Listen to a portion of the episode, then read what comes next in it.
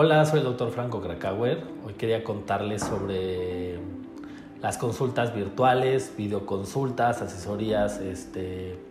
Esto siempre, ha existido. Desde hace muchos años los médicos pues daban asesorías telefónicas. Antes eh, algunos medicamentos no se necesitaba receta médica, entonces por teléfono el doctor recetaba al paciente.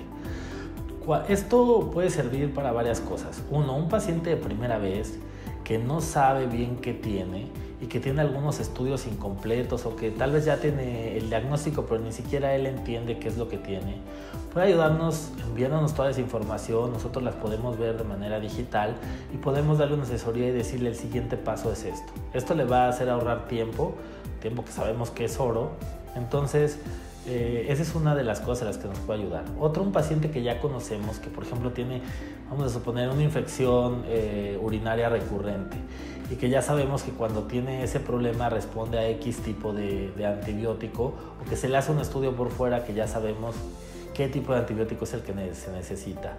El poder eh, mandar una receta vía online que ya se certifica de que se pueda cambiar favorece a todos favorece a la, persona que necesita ir por la receta, al enfermo, eh, no se debe de transportar, etcétera. Hay tantas ventajas.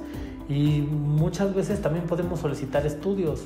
Por ejemplo, si a una persona eh, que tiene cáncer lo tenemos en seguimiento, aparentemente está bien, ya se fue a vivir a otra ciudad, pero pues eh, sigue en contacto con nosotros. De repente hay algún síntoma extraño, se le puede pedir un estudio, una tomografía, un, cualquier otra cosa a distancia y una vez que el paciente tiene el estudio nos lo puede mandar y ver entonces qué es lo que vamos a hacer. Entonces ahora eh, muchos médicos ya tienen los software para dar estas, estas videoconsultas. Se puede hacer también a través de una, una videollamada.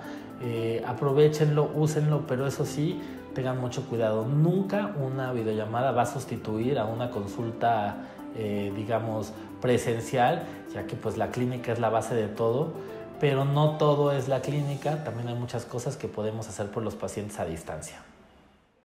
Te invito a leer mi libro Bendito Cáncer, donde comparto estrategias, tips y reflexiones que pueden ser la diferencia en el manejo médico, emocional y espiritual de la enfermedad.